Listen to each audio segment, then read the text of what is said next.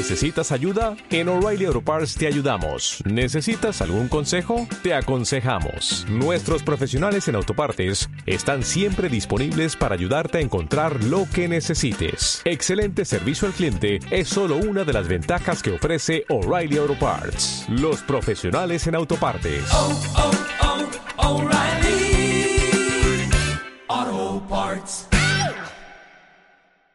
En anteriores vídeos te he hablado de las ventajas de la aplicación de la inteligencia artificial al marketing y por qué debemos pensar ya en su implementación dentro de la empresa. En el vídeo de hoy te quiero contar el caso real de una campaña en la cual se aplican estos nuevos sistemas de inteligencia artificial y te contaré dos herramientas de inteligencia artificial que puedes usar y una de ellas es gratis.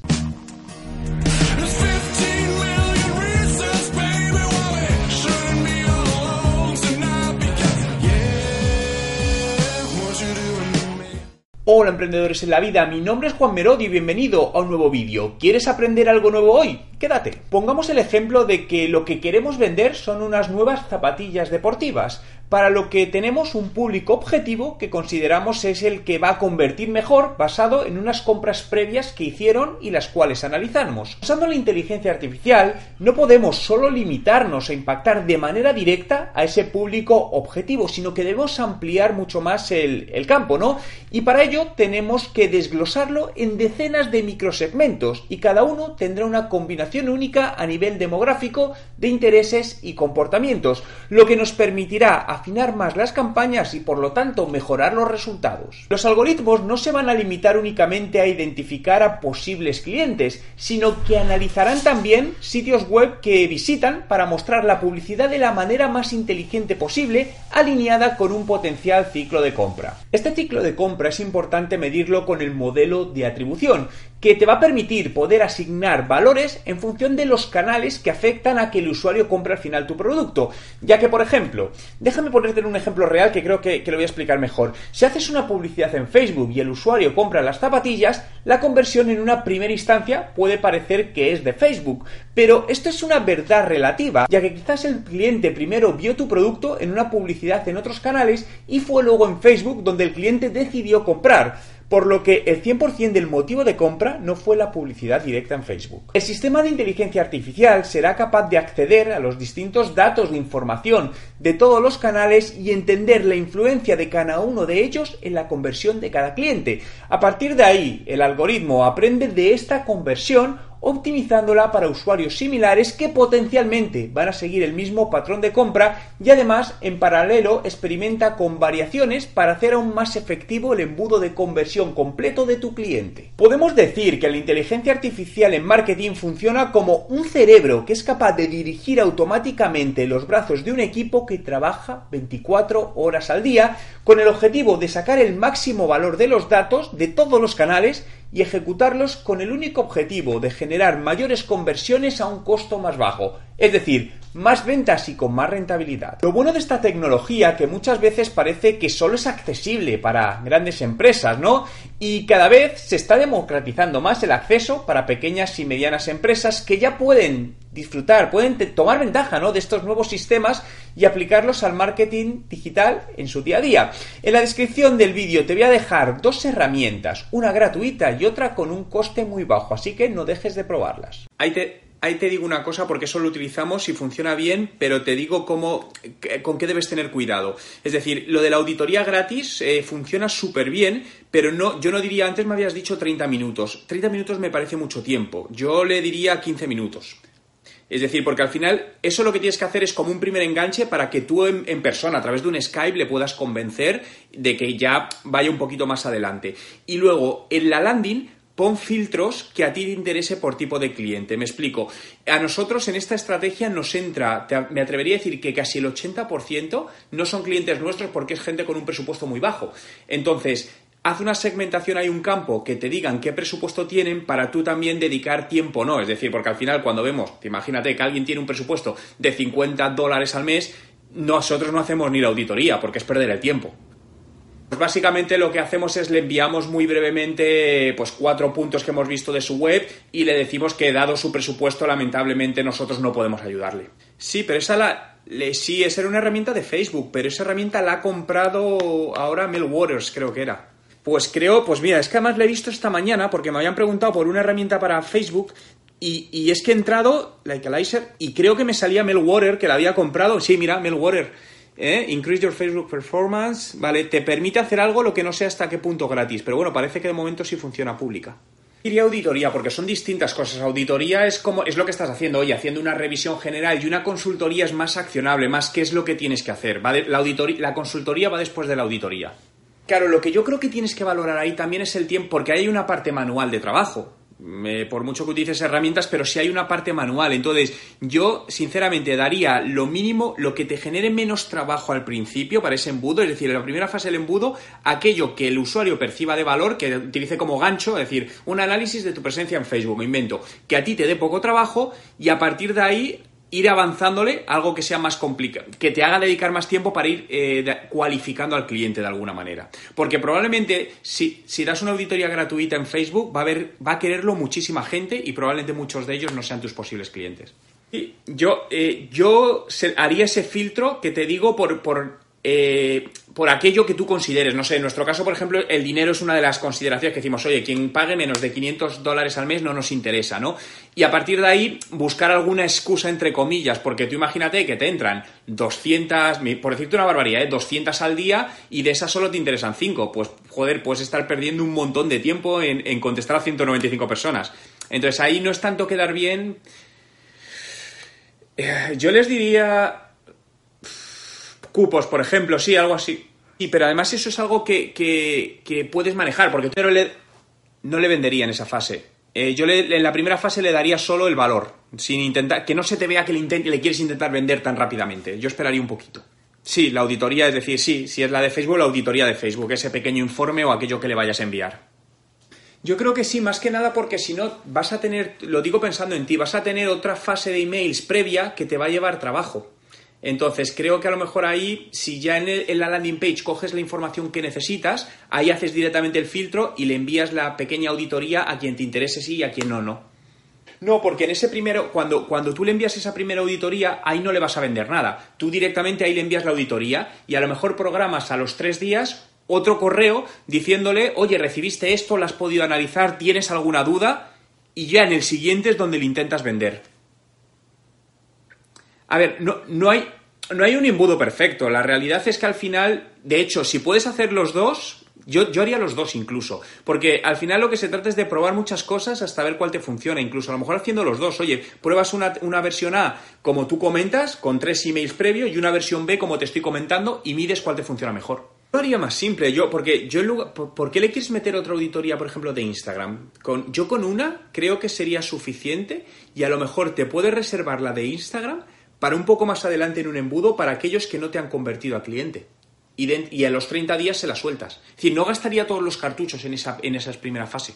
Un correo de... Sí, dos correos. A lo mejor el primero puedes enviarle uno, imagínate, a los 15 minutos dándole las gracias por eso y que en breve os estáis poniendo a trabajar en su auditoría y en breve se la vas a hacer llegar. El siguiente se la puedes enviar a las 24 horas ya con la auditoría hecha. Luego metería un tercer correo a las 72 horas para preguntarle si han revisado la auditoría y que si tienen alguna duda. Y metería quizá a las 48 horas siguientes otro que ahí es donde ya le intentas vender, diciéndole que si quieres puedes ayudarle y que tienes esta oferta exclusiva por tanto tiempo. Sí, hablaríamos de cinco fases de embudo, cinco, sí, cinco fases para el embudo. Puedes meterlo ahí o también te lo puedes reservar. No digo que sea mejor opción, ¿eh? pero puedes reservártelo para después. Es decir, a partir de, de esa oferta comercial que te decía que hicieses, a los siete días, quien no te haya comprado la oferta, le envías ese correo como un tema de contenido más para intentarle reactivar y así más adelante le puedes meter otra oferta comercial. Y con PayPal, de hecho, PayPal permite tarjeta de crédito, lo que pasa es que te tienes que dar de alta normalmente. Eh, hay otra plataforma que se llama Stripe, no sé si la conoces o la habéis utilizado, que funciona bien.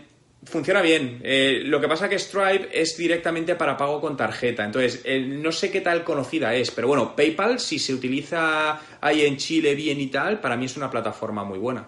Sí, es decir, en lugar de un formato e-commerce, pues que sea un formato más manual. Sí, sí, vale. Es que no sabía que PayPal tenía eh, en Chile ese, ese inconveniente, vale. A día de hoy, Te diría MailChimp, no es que sea la mejor, pero para empezar creo que te va a ir muy bien y no te va a meter grandes costes. Para crear landing page, ¿qué vas a utilizar? ¿Tienes alguna herramienta o necesitas alguna?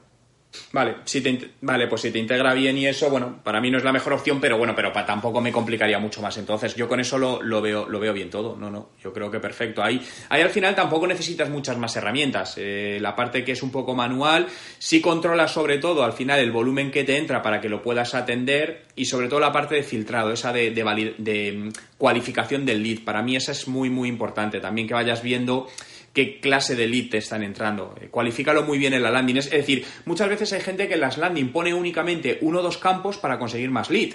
Entonces, yo creo que para este tipo de campañas necesitas más, más datos. Es decir, no te, no te dé miedo a poner 7 o 8 campos. Yo, por ejemplo, los pongo. Es decir, yo pongo campos como eh, facturación de la empresa, número de empleados, porque realmente una empresa que esté interesada en ese servicio te va a dejar los datos. Entonces, esto no se trata de captar un lead que es solo nombre e email. Entonces, yo ahí sí cualificaría bien para ahorrar tu tiempo. Es decir, que sean menos, pero más cualificados. Menos, es, es que menos se te va a quedar muy corto. Luego, dependiendo cómo te salga el coste por clic en función de la campaña, pero yo- al final yo creo que.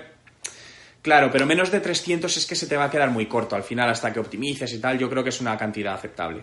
Conversión, es de conversión. Ahí lo que haría, te diría, haz una de conversión donde metes el pixel para ver las conversiones y todo, y haz una de remarketing también a, a los usuarios.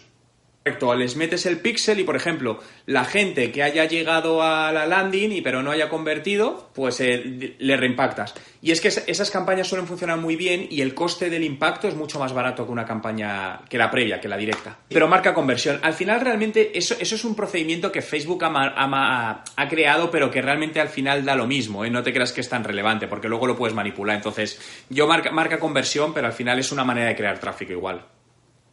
Sí, totalmente, vamos, yo, las veo viables. Yo he hecho campañas de estas hace, te digo, hace dos años y me han dado muy buenos resultados. Eh, a nivel de coger, es decir, me daban, sí es cierto que me daban un alto volumen de leads y solo un bajo porcentaje eran posibles clientes, pero gracias a eso llegó algún buen cliente. ¿eh? Entonces, eh, yo estuve al final con ella como tres o cuatro meses. ¿eh? El primer mes te digo que no me dio resultados y tal, entonces eh, dale, dale un poquito de paciencia, porque al final el captar ese tipo de clientes no es tan sencillo. Los datos que me cuentas, eh, lo que tiene pinta es que al final puede ser un producto, pero que no está, no está situado dentro del precio de mercado que debería estar. Y muchas veces cuando tú intentas vender algo por encima de precio, tienes que justificar por qué es más caro. Es decir, y muchas veces es porque es una marca conocida. Eh, al final, si te vas a una marca, déjame ponerte marcas de lujo, yo que sé, Louis Vuitton. Es decir, ¿por qué es más caro? Porque tiene una marca creada. Pero si en este caso el usuario no percibe ese valor de que es más caro, no se genera una venta. Entonces yo ahí te diría dos cosas, porque a lo mejor las campañas pueden estar funcionando bien y el problema está en el producto, en cómo está marketeado ese producto y la política de precios. Yo te diría que pusieses, no sé si lo has hecho todavía, mete un embudo, eh, por ejemplo, con la herramienta Hotjar, mete un embudo y un click tracking para ver qué pasa con el usuario. Es decir, hasta dónde llega. Si el usuario llega al producto, pasa al carrito de compra y se va, o hasta dónde llega. Más que nada por entender el comportamiento del usuario. Pero por lo que me estás diciendo, para mí lo que más me suena es que es un tema de probablemente de precio. El problema es de precio, ya no es ni de campaña. Si, es- si el precio no es percibido por el usuario, no lo, no lo va a comprar. Dejo aquí en el Skype. Es una herramienta brutal. Tienes 14 días gratis y luego está limitada, pero tiene una y luego es una versión de 9 dólares al mes. Y es una herramienta de click tracking, donde únicamente pones un script y te hace eh, un click tracking de todo. Es decir, tú puedes ver cómo el usuario va navegando por la página. Y te permite crear muy fácilmente embudos para ver el usuario qué ha hecho. Es decir, te permite ver si el usuario entra en la ficha de producto, si ha clicado en el carrito y lo ha añadido, si ahí ha pasado a meter datos y, al final tienes un embudo completo y ves muy claramente, y además esto te va a valer para presentar al cliente, que a lo mejor muchos usuarios llegan hasta la fase de compra y deciden no pagar ahí. Entonces con eso ya puedes ver qué está pasando o, entender mejor al usuario. Sí, tiene, es igual que un pixel, sí, es un script, es como un pixel y lo metes en el HTML, creo, creo que, creo que va en Head, en la ESA, y también tienen, creo que también un, eh, un plugin para, para WordPress, si no recuerdo mal. Seguimiento, al final es seguimiento, es toda la parte de follow-up. Es, a ver, el tema de agencia, yo te digo que nos podemos tirar cuatro meses sin coger un cliente y de repente en un mes te entran cuatro. Y luego se te caen dos. Es algo muy inestable. No hemos conseguido establecer un patrón. Entonces, nosotros lo que hacemos es un fuerte seguimiento. Es decir, y para llegar a un punto además que el cliente nos diga que sí o no. Porque hay muchos clientes como que te van demorando de bueno, voy a, bueno, voy. Entonces, no, bueno, no. Es decir, sí o no. Porque si no, también tú estás perdiendo el tiempo preguntando a alguien que no va a convertir. Entonces yo intenta, siempre les vamos encerrando cada vez más hasta les ponemos una tesitura de, oye, dime sí o dime no. Y si me dice que no, lo descartamos y si dice sí, vamos adelante. Por, por, por política no lo podemos compartir, pero yo te digo que eso lo mejor, nosotros lo hicimos así, nos lo hicieron unos abogados, porque si no nos dimos cuenta que te puedes quedar, eh, porque al final el contrato tú defines las condiciones, no es que haya una política concreta, es decir, evidentemente dentro de la normativa de la ley de cada país, pero ahí eres tú quien defines un poco qué es lo que quieres hacer. Es decir, si el cliente te va a pagar ciertas cosas por adelantado, si no te paga, qué sucede. Pero nosotros hacemos, eh, lo pusimos en manos de abogados, que estas cosas hemos tenido problemas en el pasado y nos hemos dado cuenta que al final gastarte 100 dólares en un contrato merece la pena. Porque al final en el tiempo te ayuda, ¿eh? Y, hacer un contrato no es caro, ¿eh? No sé, dependiendo del abogado, pero a lo mejor pueden ser incluso... Lo que pasa es que esto es un poco más delicado. Hay, hay páginas en internet que te ofrecen contratos tipo, pero yo me iría a un buffet de abogados y pregúntales y que te digan, oye, pues esto para cuando hago webs, esto... ¿Sabes, ¿Sabes por qué también? Por un tema de descargo de responsabilidad. Déjame ponerte un ejemplo. Imagínate que le estás llevando las redes sociales a, a una empresa de cierta importancia y de repente, por cualquier cosa, aunque no sea culpa tuya, Facebook elimina la página de fans de esta empresa. Esta empresa inmediatamente te va a atacar a ti y te va a decir, oye, ha sido culpa tuya. Y si es una empresa grande, incluso pueden llegarte a pedir responsabilidad e indemnización. Entonces, si ahí tú tienes mal hecho un contrato, se te puede, entre comillas, como decimos, caer el pelo. En cambio, si tienes un contrato bien hecho por abogados que te protege, no tienes ningún problema. Entonces, nosotros una de las cláusulas que tenemos es que no somos responsables bajo ningún concepto de cualquier eliminación, tal, tal, tal, que no está directamente relacionada con nuestro trabajo. No, ahí no tienes, y, y sobre todo eso que estás diciendo de alertas de seguridad cada vez está sucediendo más porque hay mucho, hay mucho spam y están protegiéndolo, ¿no? Entonces, a nosotros nos pasa porque yo estoy trabajando en Canadá, tenemos a gente en distintas ciudades de España y cada dos por tres nos salta esas alertas. Entonces, también lo que decidimos es, por ejemplo, el, eh, para el teléfono móvil pusimos uno de una persona del equipo. ¿Para qué? Para evitar tener cada dos por tres que estar diciéndole al cliente que nos dé el código, que no tardaba. ¿Sabes? Siendo luego sincero con el cliente, que si el cliente se va, se le cambia, se le pone un teléfono al cliente y ya él es responsable. Le cambias el teléfono, sí, sí, sí, en el perfil de. Claro, pues el teléfono al que está asignado. Eh, cada una, en Facebook sucede lo mismo, en Google, con las cuentas de Google, sucede exactamente lo mismo, ¿no? Entonces, de esa manera también eres un poco más, más resolutivo. Pero ahí sí, en el marco legal, lo que sí te decía, es muy importante en esto el marketing digital que te protejas porque pueden pasar mil cosas que además no son culpas tu- culpa tuya y que pueden afectar mucho a un negocio y al primero al que van a echar la culpa es a ti. Y si tú no puedes demostrar que tú no has sido, pues puedes tener un problema. Pero es que el tema de los algoritmos cada vez son más, son muy fuertes, es decir, y, y aunque hayas hecho una campaña, aunque hayas hecho una cuenta de fans bien construida, con número de fans, a día de hoy, yo te lo digo por, Vale, ah, vale, Instagram, perdona, perdona. Ya, pero en Instagram cada vez está afectando más de todas maneras. Yo lo que te diría ahí, con lo que puedes jugar, es con los contenidos buscando la interacción de la gente. Es decir, esa es la mejor manera para generar, eh, para generar eh, interacción. Acabar con preguntas, decir a la gente que haga me gusta si está de acuerdo con algo de esta foto. Incluso en algunos casos, ya esto dependiendo un poco el, el doctor lo que esté dispuesto a hacer, jugar con temas que pueden ser un poco polémicos, ¿vale? Es decir, temas que pueden gustar a mucha gente y odiar mucha gente. Eso son cosas que te generan mucha interacción. Lo que pasa es que esos hay que tratarlos con cuidado porque son temas delicados. Pero al final lo que te ayuda a tener más alcance y más likes básicamente es buscar la interacción en cada publicación. Quiero que participes en el sorteo mensual de mi curso online de estrategia de marketing digital. Tan solo tienes que dejarme en los comentarios la respuesta a esta pregunta. ¿Usas la inteligencia artificial hoy en día?